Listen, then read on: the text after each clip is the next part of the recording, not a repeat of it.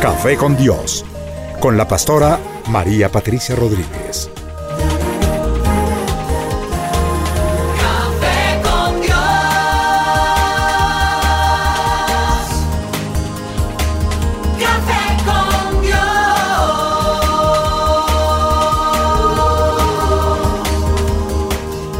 Comparte desde la sala de los pastores un café hablando de la verdad y revelación de la palabra de Dios.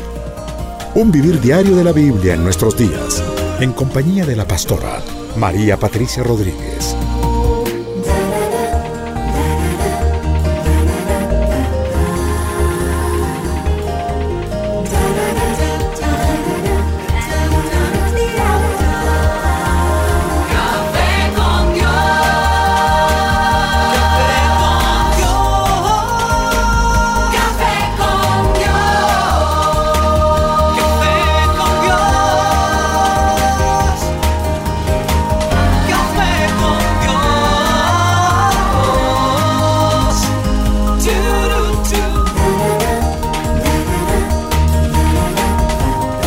Café con Dios, con la pastora María Patricia Rodríguez. Café con Dios. Qué bendición más maravillosa poder estar juntos esta mañana. Yo creo que ustedes han tenido un poquitico como en cuenta que la programación se cambió un poco en diciembre. Estábamos vacacionando, pero no queríamos dejar como el vacío, que no hubiera programa. De manera que nos las arreglamos para que Café con Dios estuviera en la casa de cada uno de ustedes. Y es un privilegio para mí, un gozo enorme no decir que retomar, porque ahí hemos estado, pero ya en firme y muy en serio, vamos con este 2017. Estamos felices de volver, estamos aquí en nuestra mesa de trabajo, a todos los saludo, Mauricio, Orlando, Liliana, tenemos aquí a Daniela y afuera mis muchachos que manejan sonido, consola, Linita, Sí, señora. que también feliz. estamos aquí. A ver, hagamos un saludo de escuela de Doña Rita. Uno, dos, tres. Buenos días, Buenos días. No, a mí no. A la audiencia, preciosa y maravillosa. Buenos a días, ovejitas. audiencia. Audiencia también, bienvenidos. No, qué rico estar de nuevo, en verdad. Y bueno, como acaba, acaba de terminar el 2016, hicimos un parque que, uy, Dios mío, fue glorioso. Uy, sí. Em, cuando estuvimos allí en el parque, el Señor nos ha dado palabras impresionantes y arranco yo diciendo, no va a llover porque es que, y, y se suelta esta lluviecita como pegajosita. No fue lluvia, diluvio, no, pero sí llovizna y llovizna y yo, ay, Señor, por favor, ¿en qué quedamos? No, pero eso subió nuestra fe, porque había gente que decía que sí iba a llover, sí iba a llover. Cuando la pastora dijo no va a llover, creímos Sí. que no iba a llover y no llovió. Es que Y realmente no llovió. No, y es que dos días antes diluviaba, ¿sí? Sí. Eh, ese día, ah, no, el día anterior un sol divino. Y ese día precioso, maravilloso. Cuando empezaron los milagros, yo digo que fueron los milagros más pasados por agua que hemos tenido. Sí, Pero fueron gloriosos. sí a mí ya me escurría el agua. Sí, fueron gloriosos. ¿Y saben lo que pasó? Oigan, les tengo la, la chiva de, de lo que pasó cuando, cuando la lluviecita no quería como amainar, la llovizna. Sí. Pues los flojos se fueron, se fueron como unas 10, 20 personas, pero cuando abren las puertas del parque para que esas personas salieran, ustedes no se imaginan la locura que se hizo en la puerta, porque los de afuera se botaron como locos. Los que ya se habían quedado por fuera. Claro, los que ya habían quedado por fuera dijeron, ah, se fueron los flojos, ábrame camino que ahí voy. Los de Y se les y como... entraron mil. Claro, se les coló un resto de gente que las- la policía estaba asustada. Dijo, no, aquí no se puede abrir, olvídese, aquí es hasta que se acaba el servicio porque esta gente parece que les estuvieran regalando lingotes de oro. Ajá. Pero fue maravilloso. Sí. No, yo creo que es el mejor parque que sí, hemos vivido. Precioso. Eh, fue glorioso, la unción. eh, igual el Señor paró inmediatamente la lluvia después de los milagros y tuvimos una noche preciosa. ¿Y saben lo que pasó? Cuando dijimos amén y amén y acabó la pólvora y comenzamos a entrar, se suelta la lluvia. Y al otro día, aguacero. Tremendo. Y después, no, estábamos, nosotros no estábamos en Bogotá y veíamos esos aguaceros, los carros hasta la mitad eh, pasados por agua. Decíamos, es que es Dios, Dios prometió, Dios dijo que Él estaría ahí en nuestras convocatorias y que tenemos que hacer, creerle al Sí. Señor. Si nos Amén. ponemos a mirar a las circunstancias, estamos pero perdidos. Fritos, Amén. sí, señora. Entonces, pues bueno, ese 2016 que terminó, eh, agradecidos con Dios porque fue el año eh, de, las, de las conquistas, ¿no? Sí. Y, y la promesa para este año, pues es que es el año de las más grandes conquistas. ¿no? Así Amén. A ver. ¿cómo era el, le- el lema del año pasado? Era El año de la conquista. El año Ok. de la Pero mira que yo eh, te cuento un testimonio pequeñito, me contó la mamá de una amiga de, de Ami, que cuando ellos llegaron al parque esa mañana, ella sacó sus peticiones del año pasado y dijo, Señor, pero llorando, Señor, pero no alcancé a conquistarlo todo, Señor, este era el año de la conquista y yo me quedé, ¿qué fue lo que pasó? Llegó al parque y cuando el pastor suelta el nombre, el año de las más grandes conquistas, gritaba, me queda tiempo y lloraba con las, con las familias, decía, gracias. Señor, me diste un año, un año más para que ahora se cumplan mis más grandes Y conquistas. sabes una cosa que empezó como una señal impresionante, la gente en el parque 2016 proclamando y dando testimonio de que ya estaban empezando sus más grandes conquistas Tremendo. y todavía no habíamos entregado el año. Tremendo. Dios es maravilloso. Sí. Amén. Dios tiene un propósito maravilloso con Colombia. Eh, yo quiero decirle a mis ovejitas y, a- y si acaso tú acabas de sintonizarte para que no te muevas porque este es un canal de poder y de gloria.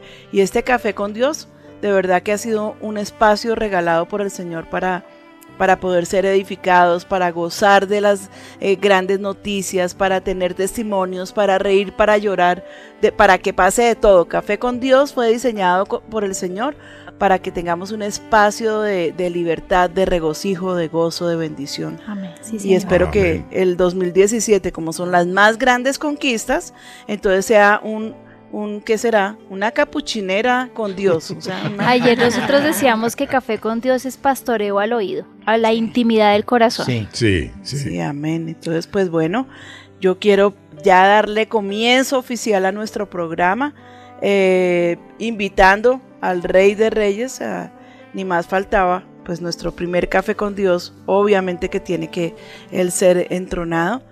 Bueno, y, y para una ocasión tan importante como esta, pues yo quiero empezar adorando a mi Señor, quiero empezar dándole la gloria, quiero empezar diciéndole, Señor, te amo, te necesito, y por eso quiero acompañar este momentico con esa canción que escribió mi esposo, que es tan hermosa, que se llama Llévame a la roca, que es más alta que yo.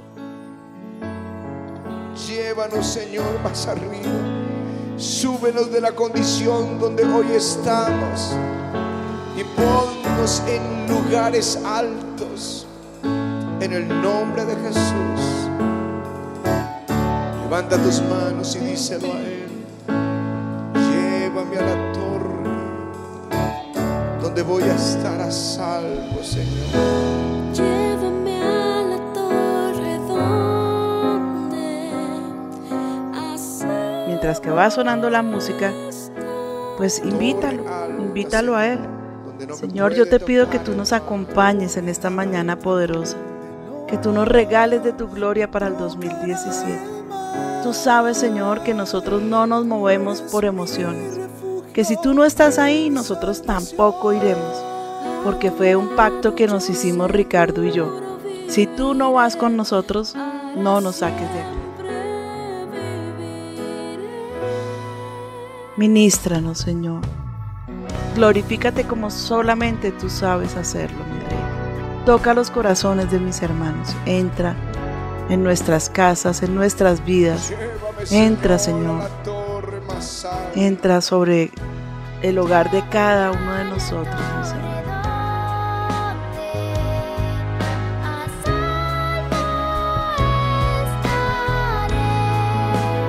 Torre alta, Señor.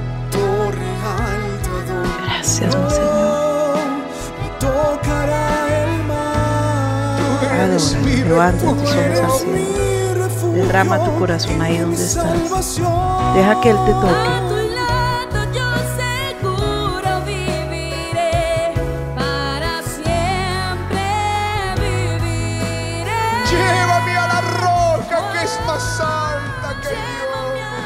Llévanos, Señor, a esa roca.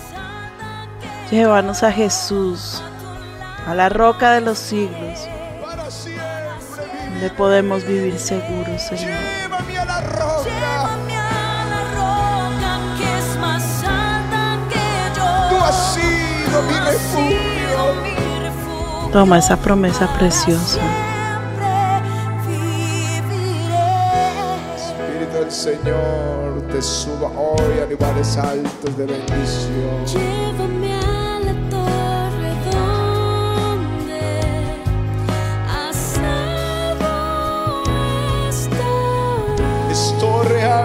donde no me tocará el mal. torre alta donde no me tocará el mal.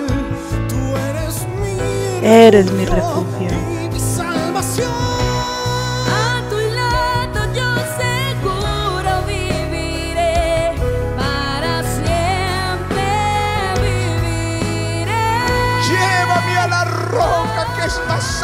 Tu lado. Levántanos. Levanta nuestra vista, Señor. Levanta nuestro espíritu, por favor, Señor.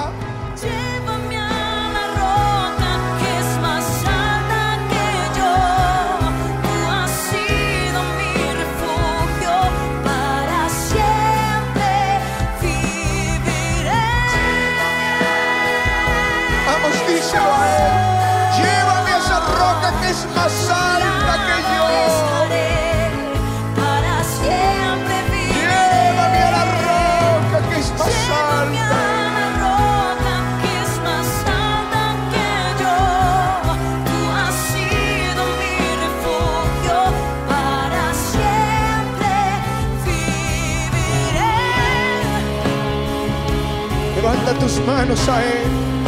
Y no importa qué tan abajo estés de tu aflicción, hay uno que puede levantarte y llevarte a lugares altos de bendición. No importa si la lepra se metió hasta entre los ojos, no importa si tú dices no tengo esperanza, pídele que te saque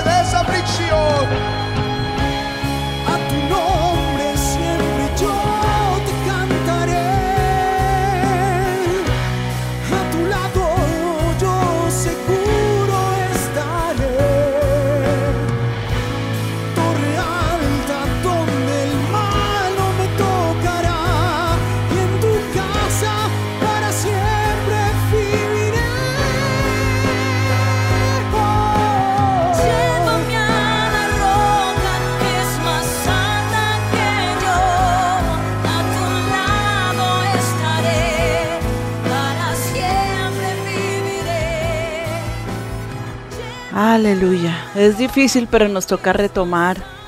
Gracias al Señor por su presencia. Padre, gracias porque estás aquí con nosotros. Es un año para empezar.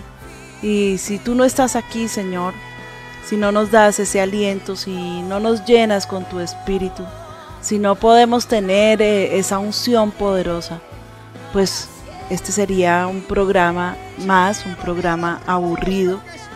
Y si tú estás aquí, yo sé que tú vas a hacer maravillas, por eso queríamos honrarte hoy y queremos honrarte siempre. Danos a, nosotros, a todo el equipo, la virtud de poder convertir este espacio en una bendición para cada oyente. Que no sea una pérdida de tiempo, sino que sea una bendición. No que emocione eh, la carne, sino que el espíritu sea edificado profundamente. Te damos la gloria, mi Señor, en el nombre de Jesús. Amén y amén. Amén. Amén. Bueno, Amén. ¿listos? Precioso. Estamos Amén. listos. Por eso en avivamiento, si el Espíritu Santo no está, si sintieron su presencia, por Sí. eso es que Sí. la requerimos como, mejor dicho, como oxígeno. Ahora sí, voy a invitarlos a que se, se preparen su cafecito y nos alistemos para emprender este nuevo viaje. Eh, hoy les, tengo, pro- les tenemos preparado un programa que me pareció que es muy de actualidad, ¿no? Y es buscando esos propósitos para el 2017. Ustedes se han visto cuando se va acabando el año y uno está todo ansioso, como que trata de recordar todo lo que hizo en el 2016 y a ver si se alcanzó lo que más o menos se había propuesto. Pero bueno, si no, entonces uno dice, ah, qué caramba, ya viene el 2017. Eso Para, aquí- para ahora sí empezar. Exacto, aquí ya empatamos y listo, salimos a la medida. A medida que se acerca el final de cada año, muchas personas hacemos el hábito de repasar si se ha conseguido. Averiguamos si se siente uno bien al respecto o no. Y se empieza a pensar en una serie de buenos propósitos personales. Pues si no lo logró, ¿qué importa? Ahí viene el 2017, entonces, pues lo que no hice en el 16, que se cumpla en el 17. Pero saben algo que a mí me gusta hacer habitualmente, es salir a la calle con los micrófonos de eh, Café con Dios y averiguarle a la gente, preguntarle, bueno, acerca de- del programa y del tema. Esta vez era acerca de los propósitos que tienen para el 2017. Vamos a escuchar a la gente lo que dice. Por favor, pónganle mucha atención. De los propósitos que usted se planteó para este año, ¿cuáles de ellos se han cumplido y cuáles no? No, todavía no se me han cumplido. Todavía estoy clareciendo cuál es, cuál em- sale más rápido. El estudio es el que se ha realizado. El no, por ahora, eh, la estabilidad laboral. cambiar de trabajo. Eh, yo creo que uno de los más importantes es la compra de vivienda y pues a raíz de ese pues otros se han aplazado. Eh, las de estu- estudiar. Tengo pensado estudiar unos cursos adicionales a los que tengo, entonces no, no he podido hasta el momento. Pero es, como mi meta estudiarlos para este año. Pues hasta el momento ninguno. Eh, bueno, no se ha cumplido que digamos, pues yo aspiraba en estos momentos ya a quedar fija en mi trabajo, pues todavía no me han dejado fija, sino estoy todavía como en el periodo de prueba. Me había cumplido este- empezar a estudiar, pero no pude. ¿Por qué? Porque no hay plata y no tenía trabajo. Y conseguir trabajo ya lo conseguí. Y los que no, ¿por qué no se han cumplido? Porque es que la mayoría de los trabajos tienen que tener experiencia en ciertas cantidades de, mm, o sea, comercio, venta, para yo poder estudiar. Porque uno por, pre- por presupuestos y otro por, por tiempo. Ay, por falta de tiempo. Porque apenas estamos iniciando el año. Pues yo creo que es por lo que no ha habido plata, pues la necesaria para yo poder pagar para el curso. También por los trabajos, porque he tenido trabajos de tiempo completo, entonces no me queda tiempo para eso. Ah, no sé, por falta de oportunidades. Porque el salario no alcanza. Pues porque precisamente hace falta poco de tiempo, ¿no? Y pues como todo requiere también su espacio y su momento, toca esperar. Quizás suerte porque pues tenía la todo para empezar a estudiar y trabajar, pero pues no, los turnos no combinaban de ninguna forma.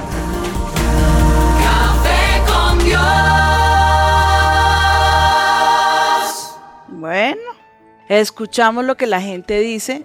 Muchos por falta de oportunidad, por falta de tiempo, por falta de dinero. Pero hay otros que son importantísimos, por favor. Entonces la gente que está ya terminando 2016 y dice, este sí es el año en que voy a hacer deporte, ¿cierto? Mauricio y Orlando, este año la barriga se va para el piso. la mía ya bajó. Para las Sí, rodillas. a las rodillas. Adelgazar es otro propósito de sobre todo nosotros las mujeres. Uy, no, este año sí, los, los tres kilitos que me faltan van para abajo. Leer más libros, salir de las deudas, pasar más tiempo en familia, gastar menos dinero en cosas que no necesito, apreciar más las que tengo, vivir una vida más sana y cuidarme, entre otras. ¿Sí o no? Sí, a ver. Sí, vamos sí, a, usar de sinceridad. Este Sí. es un programa para que participemos y, y para que nos pongamos serios, pero también nos riamos un buen Sí. rato, porque es que de verdad uno oye unas cosas que la gente va a hacer y uno dice, wow, necesita como siete años, pero si logra una, y wow. De acuerdo con estas largas listas y lo que escuchamos a la gente en la calle que decía, voy a, a contarles un, un estudio que se ha hecho, las cifras de personas que realmente logran cumplir sus propósitos del año son impresionantes. ¿Listos? Listo. Bueno, Listos. el 25% no logra sus propósitos ni siquiera durante la primera semana de enero. O sea que la dieta ni siquiera Nada, nada. Una alcanza semana. el 15. El que dice la dieta. febrero. La dieta Exacto. pepino. Comer de todo menos pepino. El 77%, escuchen esto, renuncia después de la primera semana. ¿Cómo les parece? Uy, Terrible. uy, uy. 77%. El 40% renuncia luego de seis meses. Bueno, pero eso, o sea, qué pesar porque son los que más han durado, ¿no? Sí. Solo el 8% cumple durante todo el año. Uy, es Dios. impresionante, de verdad.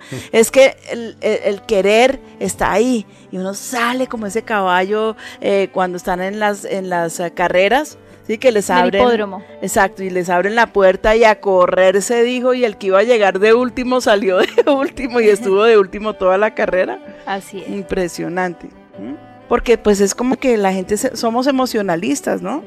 Entonces, eh, en total, el En 92. total, el 8% sí logra sus propósitos y el 92% nunca lo va a lograr. ¿No es terrible? Qué tristeza. Ah, o bueno, nunca no, pero pues por lo menos en cifras no lo ha logrado. Lo más triste es que quedó del 92. O sea, estamos hablando de Esta es la parte de 40, llorar. de 40 millones de colombianos, 3 millones 200 lo cumplen. Imagínate. No, Imagínese, terrible. Es, es terrible, de verdad. Y esta investigación también arrojó las siguientes razones por las que no se cumplen dichos propósitos. Yo creo que está interesante el tema, ¿o no? Súper, Claro. sí, Porque pues, yo también a esto hay que meterle dominio propio, hay que meterle eh, pasión, Constancia. eh, constancia, carácter, disciplina, porque somos súper indisciplinados. Autoridad. Sí, dice, se fijan metas inalcanzables. Vean, este, en estos días estaba yo atendiendo, bueno, ahí de casualidad un muchacho que quería estudiar. Quiere estudiar en la Sergio Arboleda negocios internacionales. El muchacho se gana, creo que como que es un millón de pesos mensual. El semestre cuesta entre 6 y 8 millones de pesos. Entonces le dije, venga, mijito, cuénteme a su merced quién le va a ayudar a pagar su carrera. No, no, señora, nadie. ¿Cuánto tiene ahorrado? Creo que un millón. Le dije, ok, y tiene un millón. Y un millón que se gana cada mes y según entiendo, las universidades no permiten el pago mensual. No. ¿Mm? Hay que hacer un pacto como que pagar eso en dos meses o en tres meses máximo. ¿Tiene un préstamo de estudio? No, no, señora.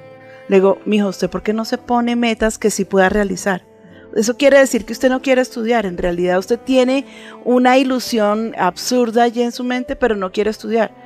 Logramos encaminarlo y se puso a estudiar eh, a través de Internet. internet Ay, la misma online. carrera en una universidad totalmente pagable y ya arrancó. Qué bueno. Ah, Tremendo. pues que somos locos, se nos ocurren Sí, unas cosas. Entonces, como eso no le resultó, lo de la Sergio Arboleda, se iba a ir para Australia. A ver, ¿ah?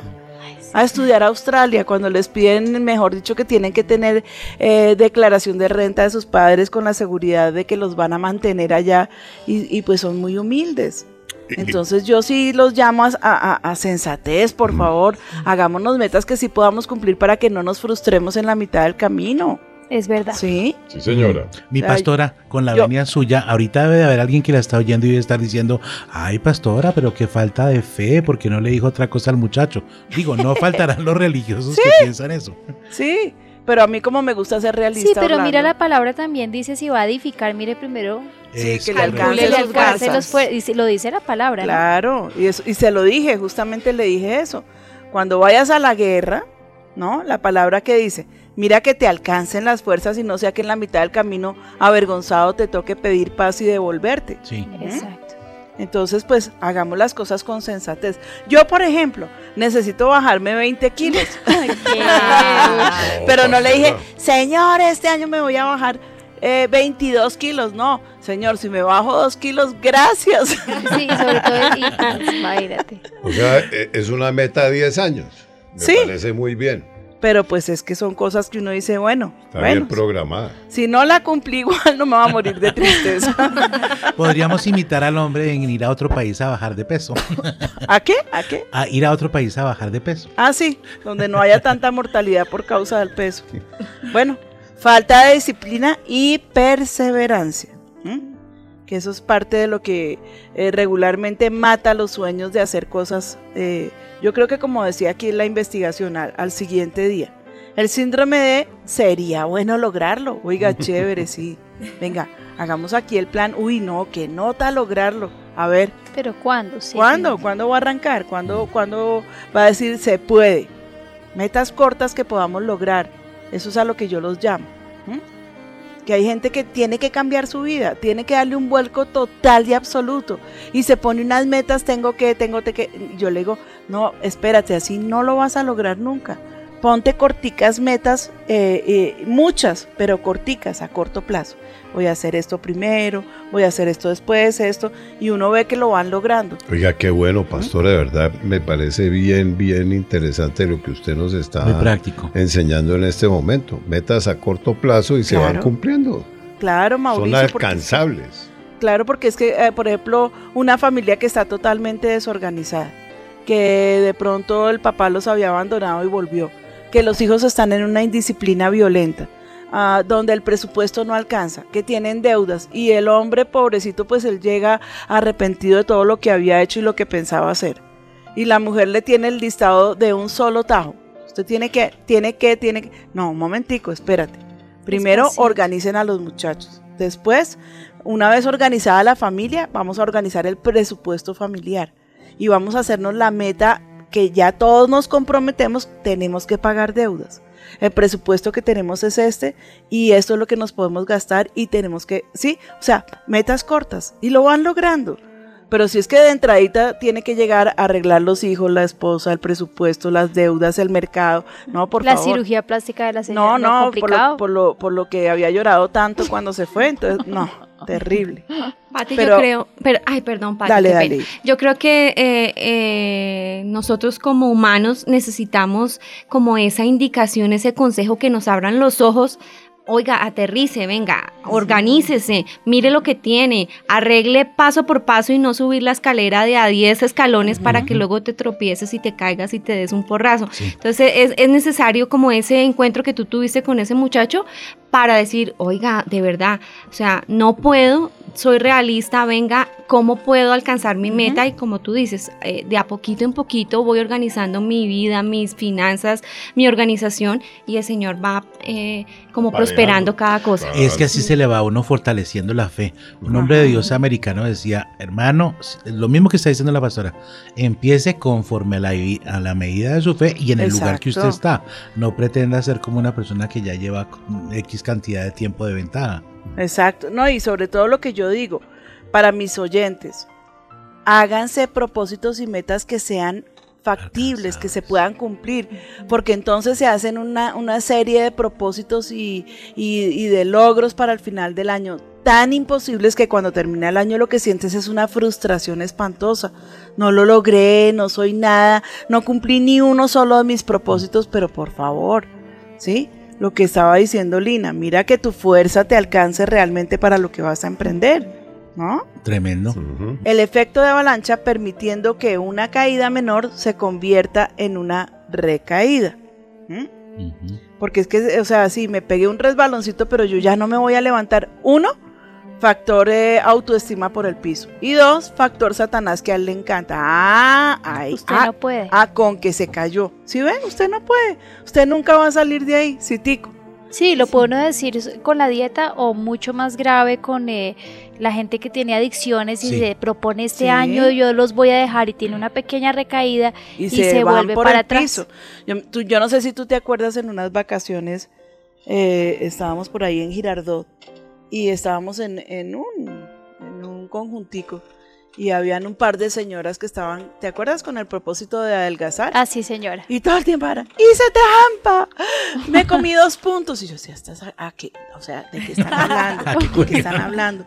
No, yo me pasé 90 puntos. Entonces nos acercamos y ustedes a qué juegan o qué es. No, es que estamos haciendo dieta y entonces es de calorías.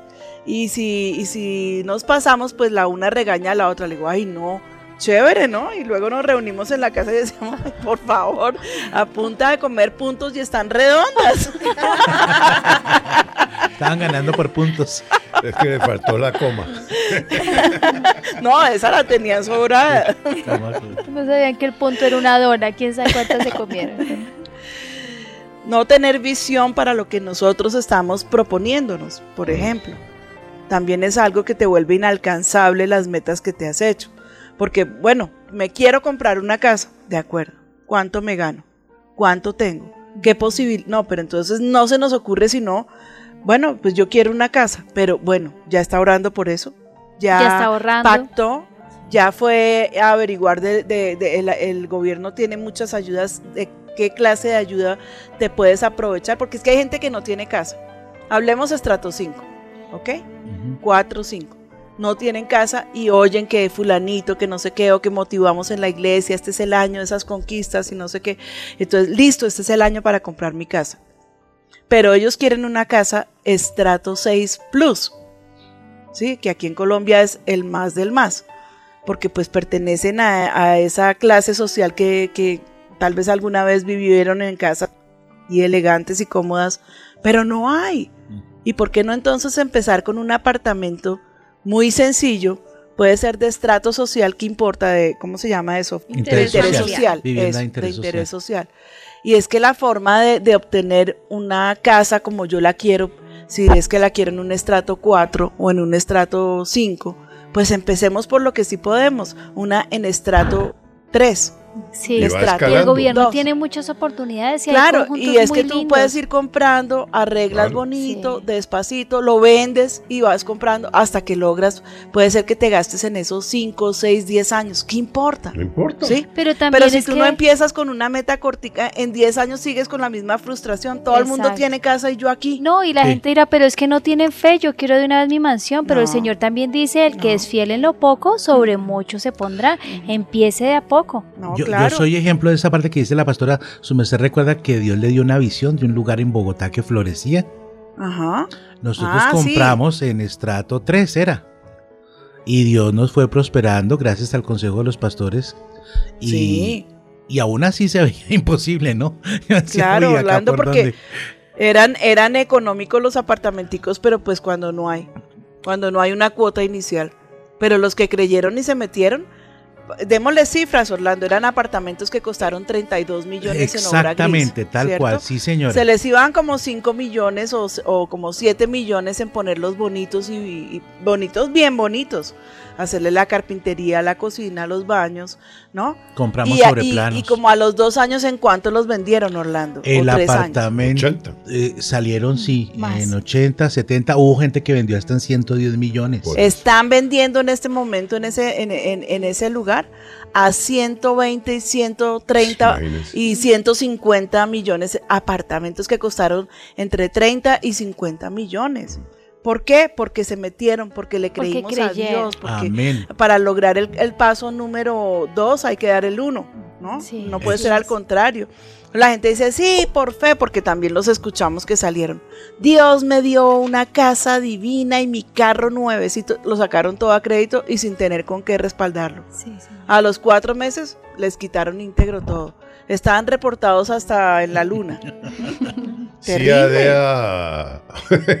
De todo. Centrales de riesgo, sí, es, es cierto. No, nosotros le rogamos que sean sensatos, que se hagan metas que son factibles, que se hagan metas que son totalmente alcanzables. Aparte, puede ser que no tengas todo el dinero y toda la bendición, pero ahí sí entra el factor Dios. Dios prometió, Dios da. ¿Sí? Ya tienes algo factible y lo impresionante que nosotros hemos visto es que no salimos de compras con, con la plata entre el bolsillo, sino con la promesa de Dios. O sea, Amén. platica sí, sensatez sí. Deuda, no. Deuda, no. Tarjetas, no. Guácalas las tarjetas. Porque eso lo que hace es quebrar tus finanzas.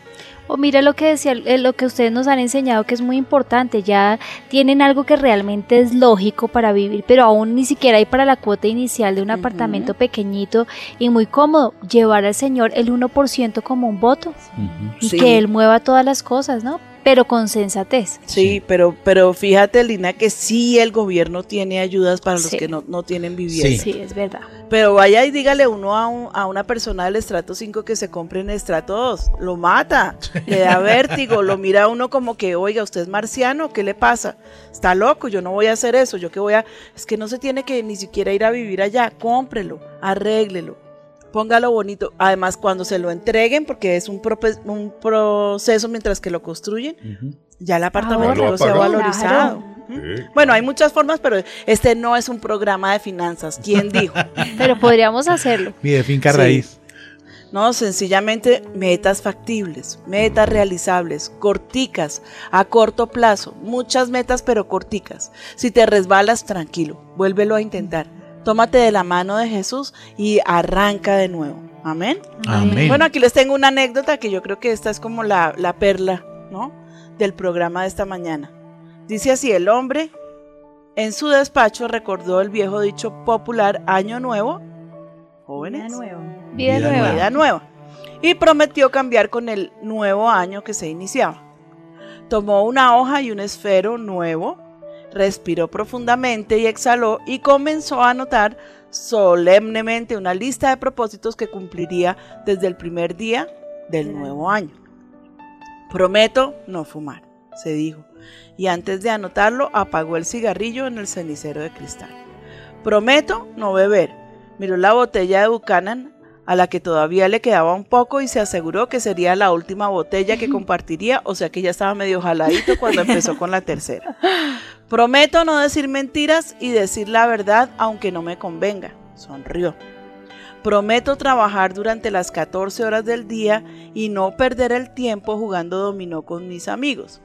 Llegar a la casa a las 6 para dedicar tiempo a mi mujer y a mis hijos. Ensanchó un poco más la sonrisa inicial. Prometo no mirar a las chicas hermosas que cruzan por mi camino. Jaja. Eso, ese jaja es añadido, ¿no? Estuvo a punto de borrar esto, pero resistió la tentación. Siguió anotando. Prometo ir a la iglesia todos los domingos y confesarme una vez al mes y seguir el plan de oraciones. Sonrió con beatitud. Prometo pagar mis cuentas y no retrasarme con las facturas. Prometo hacer ejercicio en un gimnasio y correr por las mañanas a las 6 de la mañana. Prometo salir de vacaciones con mi esposa la primera semana de enero. Estaba por anotar eh, la siguiente promesa cuando entró una llamada a su móvil. ¿Aló? Hombre, menos mal que te encuentro. Se notaba que estaba ansioso. Tenía... Ah, perdón. Tengo varios pases para ir a un concierto de tu grupo favorito. Resérvame uno, contestó eufórico, tachando las dos primeras de su lista. Imagínense. Imagínate, siguió el de la voz. Tres días entre las rubias y la que ya sabes me ha pedido que te salude de su parte. El hombre se acordó. ¿Quién? Y volvió a tachar otras de sus anotaciones. Tres días de vino, cerveza y buena mesa. Seguía la voz. Y eso sin contar lo demás. Tachó el resto al recordar lo demás. De buena manera, qué buena manera de comenzar el año. ¿No te parece, amigo? Arrugó el papel y lo arrojó a la cesta de la basura. A propósito, ¿qué estabas haciendo ahora? Nada, contestó con indiferencia, aquí matando el tiempo en tonterías. Ni una sola mentira. Le duró hartísimo los propósitos, no alcanzó ni a una semana, es que no, no, No, es que día. sin salir, no llegó al 8%. sin Ni salir. siquiera alcanzó a escribir, a acabar de escribirlos. Y es una realidad palpable. Sí. Sí, es tremendo. Bueno, ahora hablando de estos grandes propósitos que todos tenemos para este año, quiero recordarles que estamos en el año de qué? De las más grandes conquistas. Pusimos nuestras peticiones allá en el parque y sabemos que este año Dios nos va a dar cosas que ni siquiera nos imaginamos. Pero yo quiero que estén muy atentos a lo próximo que les voy a decir.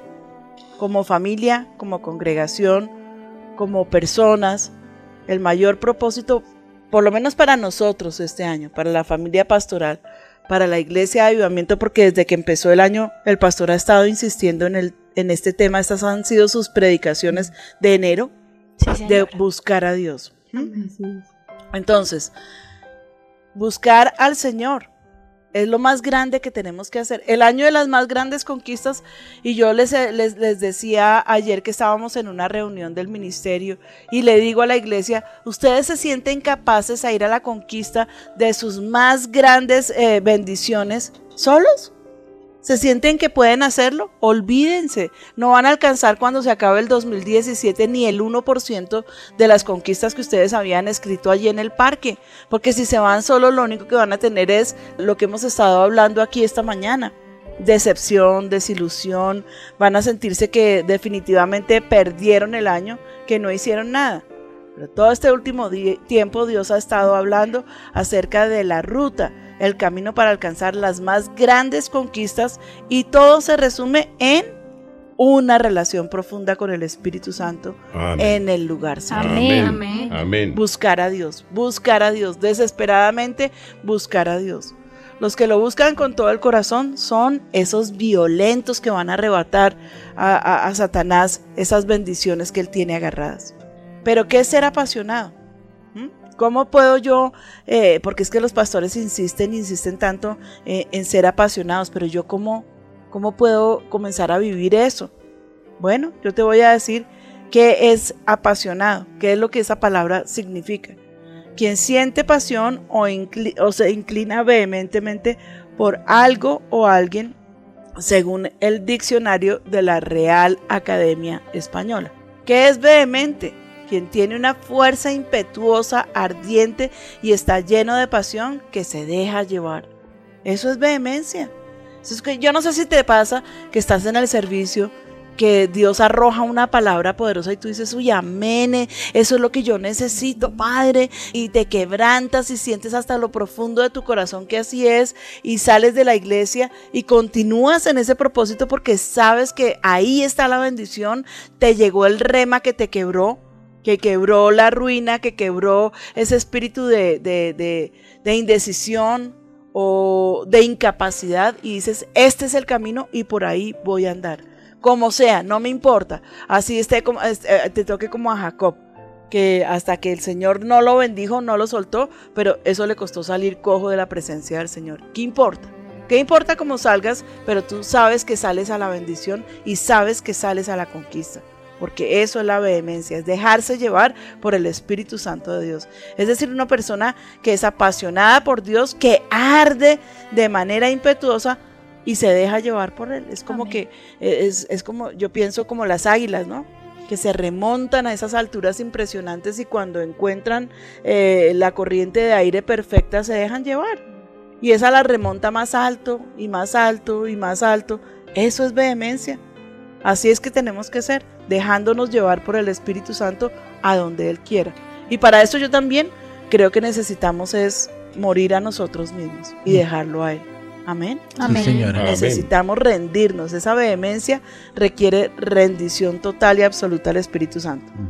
Tú puedes empezar a cambiar tu lista de propósitos del año y colocar allí en tu oficina, en tu casa, en tu celular, en tu computador, sobre tu corazón, allá en, en- en el espejo del baño, mi propósito para el 2017, buscar a Dios profundamente en mi corazón. Porque hablamos del lugar secreto, pero hay mucha gente que no sabe cuál es el lugar secreto. En eso me ocuparé en otro programa. Pero búscalo, búscalo vehementemente. Saca tiempo para Dios, que ese tiempo jamás se desperdicie. La palabra de Dios dice en Mateo 7, 24 a 27, "Cual- cualquiera pues que me oye estas palabras y las hace, le compararé a un hombre prudente que edificó su casa sobre la roca. Descendió la lluvia, vinieron los ríos y soplaron vientos y golpearon contra aquella casa y no cayó, porque estaba fundada sobre la roca. Pero cualquiera que me oye estas palabras y no las hace, le compararé a un hombre insensato que edificó su casa sobre la arena y descendió lluvia, vinieron ríos, soplaron vientos y dieron con ímpetu contra aquella casa y cayó y fue grande su ruina. ¿Mm? Pensemos por un momento en esa palabra. Meditemos en ella un poquitico. La palabra está en Mateo 7, 24 al 27. Lili, si tienes ahí aquí esta versión popular, me gustaría escuchar este texto en versión popular. Sí, señora Patti, dice, todo el que escucha mi enseñanza y la sigue es sabio, como la persona que construye su casa sobre una roca sólida. Aunque llueve a cántaros y suban las aguas de la inundación y los vientos golpeen contra esa casa, no se vendrá abajo porque está construida sobre el lecho de la roca. Sin embargo, el que oye mi enseñanza y no la obedece es un necio, como la persona que construye su casa sobre la arena. Cuando vengan las lluvias y lleguen las inundaciones y los vientos golpeen contra esa casa, se derrumbará con un gran estruendo. Pastora, mire, y, y- y en la Biblia de las Américas solamente el, el 27 dice, y cayó la lluvia, vinieron los torrentes, soplaron los vientos y azotaron aquella casa, y cayó y grande fue su destrucción. Amén. Imagínense. ¿Para qué citar este texto? Sencillamente porque está la palabra de Dios allí como fortaleza. ¿Cuáles son los propósitos de tu vida que no, vas a hacer sobre la roca? ¿Qué propósitos en tu vida te vas a hacer fuera de la roca que es Cristo? Esos es como, como que estás sembrando y poniendo fundamentos sobre la arena. Y cuando vengan las tormentas, cuando vengan los problemas, cuando vengan las cosas que suelen venir, se va a caer y va a ser enorme su ruina. Pero si todo esto lo edificas en Cristo, que es la roca, entonces no quiere decir que no vayan a venir los problemas. Claro que van a venir. Pero ¿qué dice el Señor? Que tu casa no va a caer porque está fundada, no, no, no se va a destruir porque está fundada sobre la roca, Tremendo. sobre esa palabra firme, Mm. sobre ese hecho que es inamovible. No es suficiente con escuchar la palabra y hacer como si nada, porque ¿para qué me sirve? Uy, sí, tremenda palabra. No, una casa fundamentada en la roca es aquella que escucha la palabra, en este caso busca a Dios y hace hasta lo imposible por cumplir esto de día y de noche. Amén. Sí, señor. Hay un texto que a mí me fascina. Es un texto que yo creo que debería estar en las paredes de cada casa. Dice, me buscaréis y me hallaréis porque me buscaréis de todo vuestro corazón. Jeremías 29, 13. Amén. Amén. ¿Ustedes creen que Dios es inaccesible? No. Ustedes creen, hay algunos que piensan, no, y llegan a, a- a- a la casa de uno, donde uno está y le dicen, uy, pastora, por favor, ore por mí, porque es que a usted sí Dios la oye, a mí Dios no me oye, pero a usted sí. Eso puede ser lógico, eso no, tiene ninguna ¿Te lógica. han dicho hasta usted que tiene palanca con el Señor? Sí, usted que tiene palanca con el de arriba, por favor, ore por mí. Mentiras, eso es pereza. Es física pereza, es ignorancia, es total desconocimiento de Dios. Porque la palabra lo que dice, y me buscaréis, ¿y qué? Y me hallaréis, porque me buscaréis de todo vuestro corazón. Apasionadamente busca a Dios. Búscalo allí en, tu, en el secreto. Hay gente que viene y me dice, pastora, yo siento que Dios me tiene una palabra a través suyo y pues porque el Señor me ha regalado la bendición de ser profeta. Y le digo, sí, hermano, yo sí tengo una palabra para usted. "Ay, amén, pastora, ¿cuál? Vaya y ore, no sea sinvergüenza. porque el que, al que ora, Dios le habla. ¿O no Amén, amén. Sí. Qué gran realidad. Sí, porque es verdad. Si el Señor te dio oídos es porque Él tiene oídos y escucha. Y si te dio boca es porque Él tiene boca y te habla. ¿Sí? De manera que cuando es, ay, tan cómodo, venga, uy, regáleme una profecía. Eso es como, como la manía que se Sí. tenía o que tenemos, por desgracia, los latinos, que nos encanta o, o que les encantaba. A mí, pues la verdad, eso jamás le tenía era como miedo, pero que les fascina la adivinación, ¿sí? Entonces iban a donde la bruja que les leyera el cigarrillo, el tabaco, la taza de chocolate, la mano, el pie, la nariz, bueno, lo que caiga. Y La billetera. esa sí jamás salía como, como entró. Pero la verdad es que eh, eh, eh, ese es un espíritu hechicero y idólatra. Tremendo. No, Ese y- y lugar mire donde que- todo el tiempo te profetizan y te profetizan y te hablan al oído y te cuentan lo que te va a pasar. Ay, a la gente le encanta, eso les fascina. Pero cuando te dicen por quinta vez lo que, lo que se supone que te va a pasar y no te pasa, pues te das cuenta que son unos habladores. Y de eso no se trata la profecía, de eso no se trata la profecía. Cuando yo siento una palabra de Dios, inmediatamente se la doy a la persona o al país o al pueblo o a la iglesia como, como el Señor la ha enviado. Él no envía la, la palabra porque yo quiera la palabra, ¿sí? porque la profecía jamás vino por voluntad humana. Nunca jamás la profecía vino por voluntad humana. ¿no? Aquí lo que es un- una exhortación a meternos y orar, a Amén. clamarle al Señor. Y el Señor siempre tendrá para ti una palabra, una dirección, una bendición. Y aunque físicamente no te hable, no te desesperes por eso. Porque tú sales a la calle y te encuentras con la persona perfecta, indicada, y esa es la persona que Dios mandó para que te dijera, mira, a- estoy haciendo esto, mira, estoy haciendo aquello porque tú no te metes. Y si no has orado también, la persona indicada que te manda Satanás para que te tuerza el camino, ¿sí? Porque pues Sí. va a suceder. ¿Mm? Su Pero si buscas al Señor, si quieres ser ese buscador de Dios, el Señor va a enderezar tu camino. Sí, Amén. Y es una orden que el pastor nos dio. O sea, nos lo dijo, ustedes quieren las, el tiempo de las más grandes conquistas, busquen a Dios. Este es el kairos de Dios, el tiempo perfecto.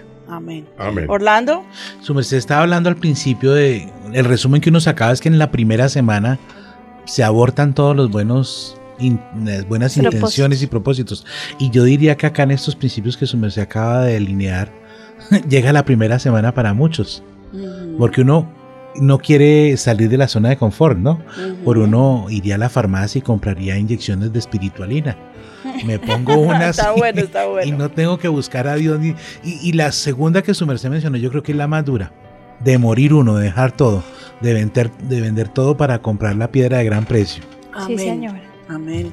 Esa sujeción, ¿no? Ese, ese poder obedecer a Dios. Mira la reunión con el ministerio ayer, si te acuerdas, Orlando. Sí, señora. Que, que estábamos buscando. La voluntad de Dios. Al Exacto. Señor. No estábamos buscando eh, qué negocio hacer para que prospere la iglesia, que tengamos más plata, o qué planes tenemos para el 2017 que produzcan. No, estábamos allí diciendo, Señor, ¿qué tienes tú para nosotros? Que eso es lo que queremos hacer. ¿Cuáles son tus planes para avivamiento para este año? Porque no queremos planes de la carne, porque todos suelen convertirse en aflicción de espíritu, en una carga horrible, en un sin salida, en una frustración espantosa. ¿Mm? Bueno, encontramos que la palabra buscar tiene dos raíces. Darash, que traduce pisar o frecuentar, por lo general seguir en persecución o búsqueda.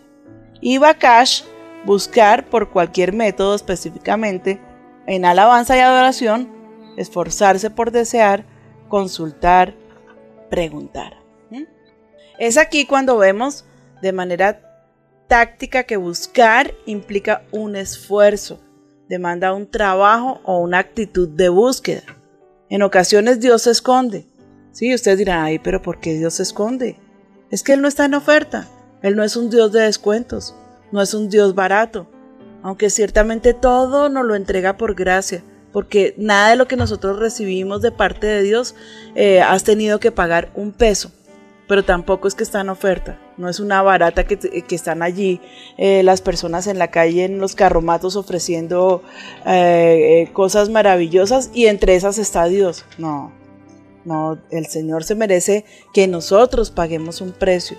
Isaías 45, 15 dice, no os hablé de verdaderamente tú eres Dios que te encubres, Dios de Israel que salvas. Y luego en Isaías 55, 6 dice, Buscad a Jehová mientras pueda ser hallado. Llamadle en tanto que está cercano. Amén. Amén. Entonces, este es un momento donde el cielo está abierto. Porque yo sé que ha- ha- han habido momentos en la historia de la, de la raza humana donde Dios no se ha manifestado de la manera que lo estamos viendo ahorita. Orlando, me equivoco, tú que eres antiguo testamento. No, mentira. No, pero sí, es verdad. Estamos viviendo un compás de gloria, de cielos abiertos que yo creo que Uy, no sí. se daba Es- eso es muy cierto, uno Sí, se postra sí. e inmediatamente uno siente la presencia del Señor, cielos abiertos.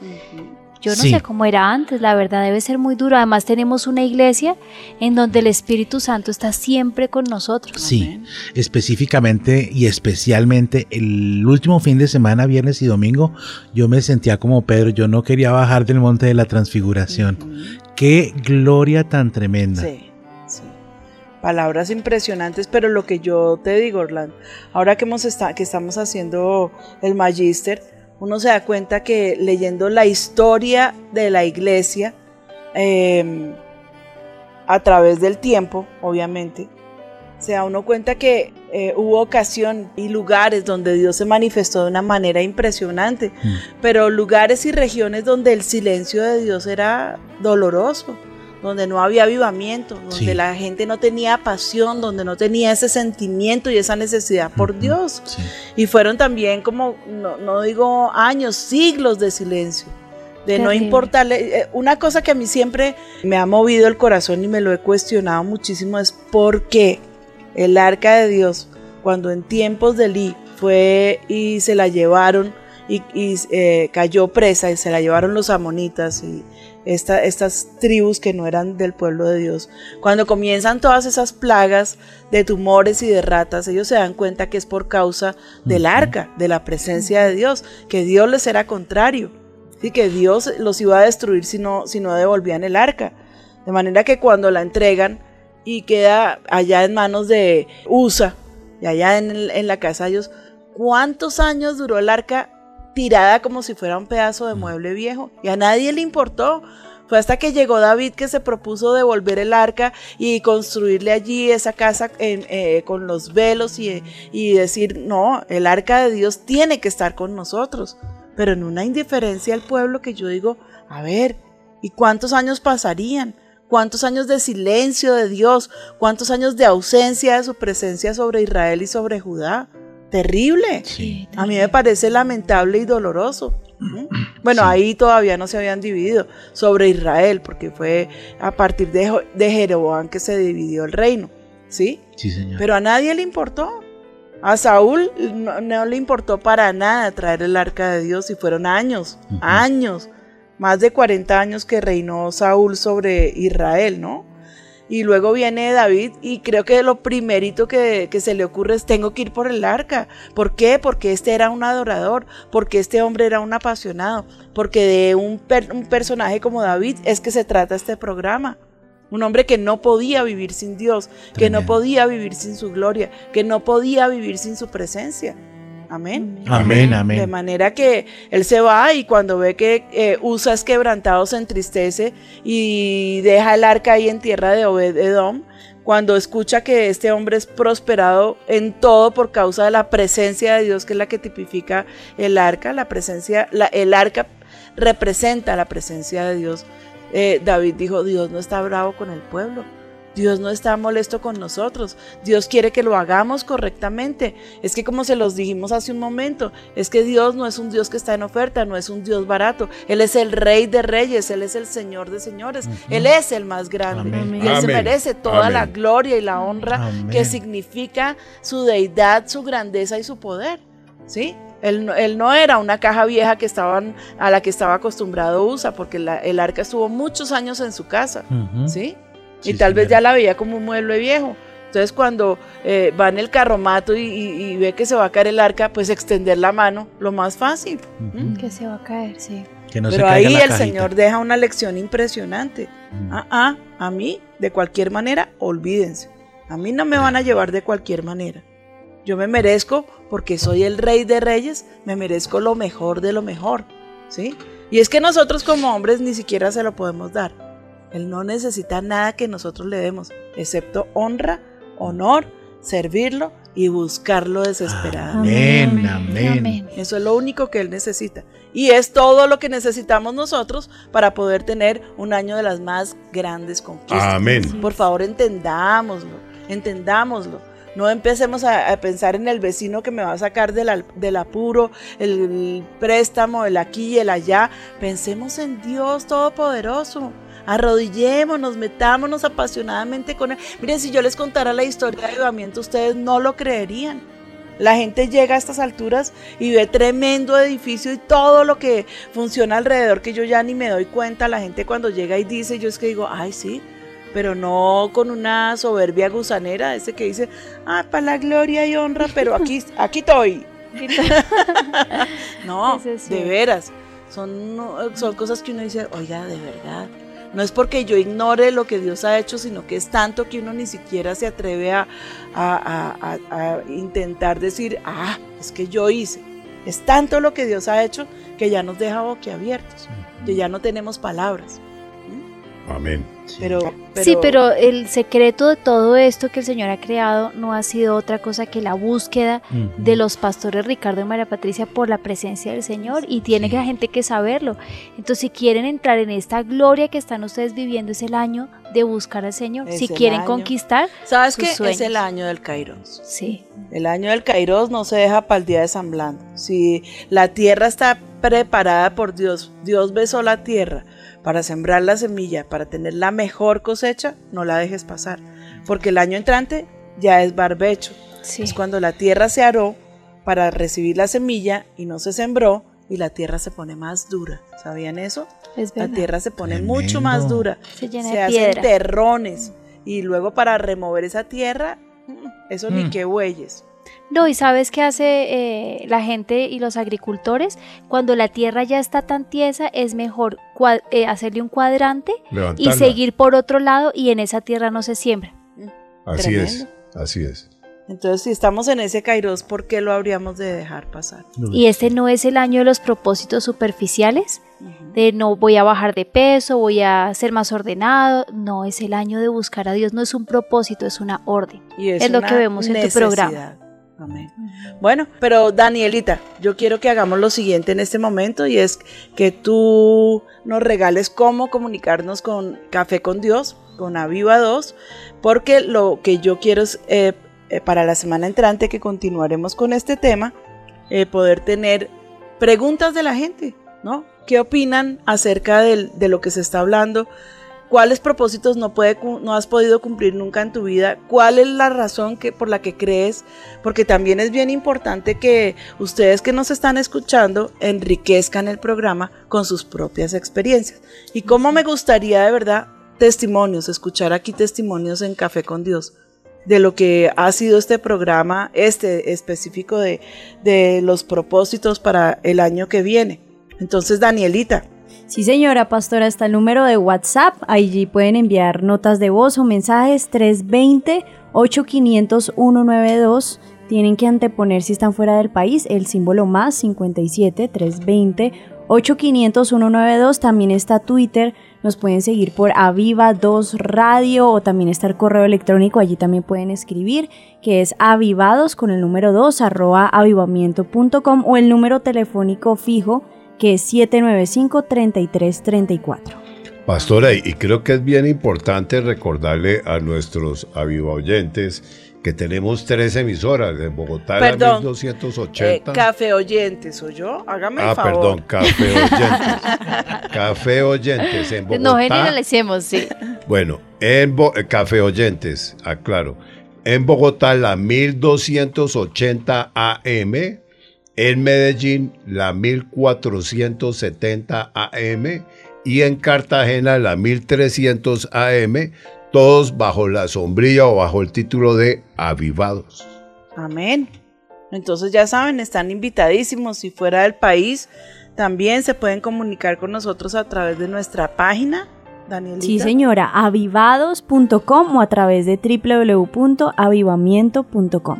Amén. Qué bueno de verdad escuchar testimonios. Eso sí que debe- eh, es que es, es que enriquece. Enriquece Uy, sí. muchísimo, llena muchísimo el programa. Bueno, mis amados, creo que el tiempo se nos está terminando. Entonces, para la semana entrante continuaremos con este tema poderoso. De verdad que le doy gracias a Dios por, por, por este tiempo. Padre, yo te doy gracias por este programa precioso. Es un privilegio poder ser la conductora de Café con Dios, pero sobre todo poder estar aquí en este momento como autoridad espiritual para que muchos de esos hijos espirituales que tenemos, para que tus hijitos, tus ovejitas alrededor de las circunstancias que están viviendo, se encuentren cara a cara con ese Dios precioso que tú eres, que tú eres ese dador de esperanza, que tú eres ese redentor que está vivo, que nunca, Señor, nos vas a abandonar, nunca nos vas a dejar. Señor, gracias por este privilegio y permítenos para en ocho días poder estar aquí al aire en el nombre de Cristo Jesús. Gracias te damos por esta nueva oportunidad y gracias por estar aquí con nosotros. Gracias, Señor. Amén y amén. Los amo. Gracias a la audiencia. Que el Señor me los bendiga y hasta nuestro nuevo Café con Dios. Dios los bendiga. Los amo. Amén.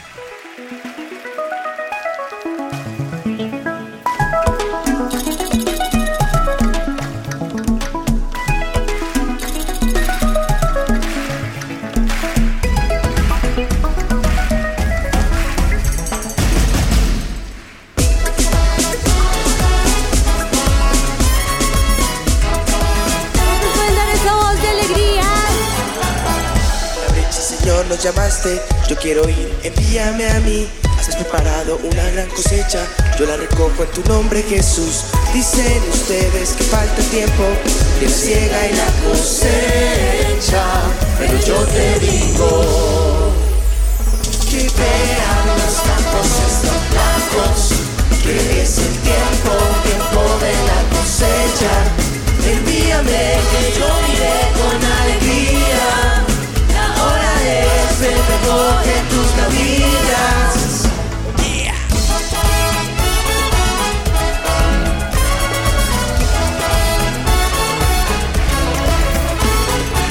Abre la brecha, Señor, nos llamaste, yo quiero ir, envíame a mí. Has preparado una gran cosecha, yo la recojo en tu nombre, Jesús. Dicen ustedes que falta tiempo, el ciega y la cosecha, pero yo te digo que vean los campos están blancos, que es el tiempo, tiempo de la cosecha. Envíame que yo iré con alegría, la hora es recoger tus gavillas. ¡Oh,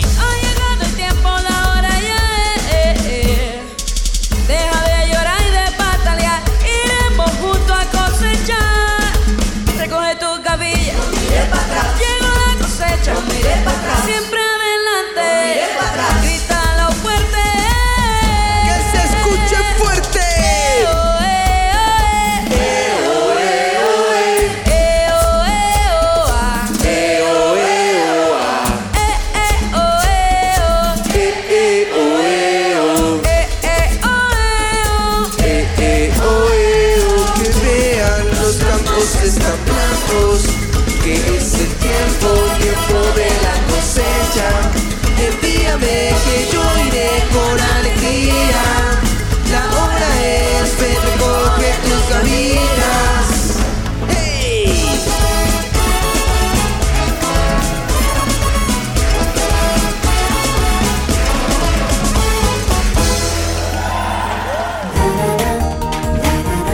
Mayor información acerca del Ministerio de los Pastores Ricardo y María Patricia Rodríguez.